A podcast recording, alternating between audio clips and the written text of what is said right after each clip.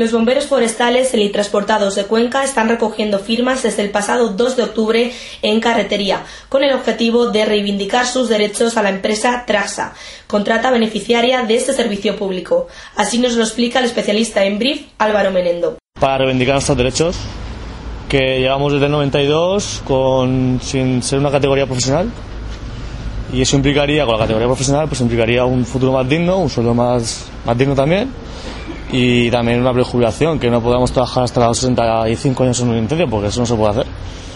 Pues que nos prejubilen a los 50 o algo más, más normal, ¿sabes? Que no se, que no nos exploten. Estos trabajadores y trabajadoras, no solo de Cuenca, sino de toda España, realizan una labor excelente y valiente, sobre todo en épocas estivales protegiendo las zonas rurales.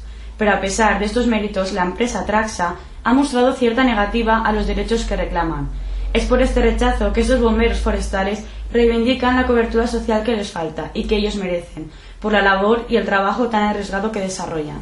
En consecuencia, el próximo 9 de octubre se celebrará en Madrid una huelga general a favor de sus derechos y de sus propios méritos.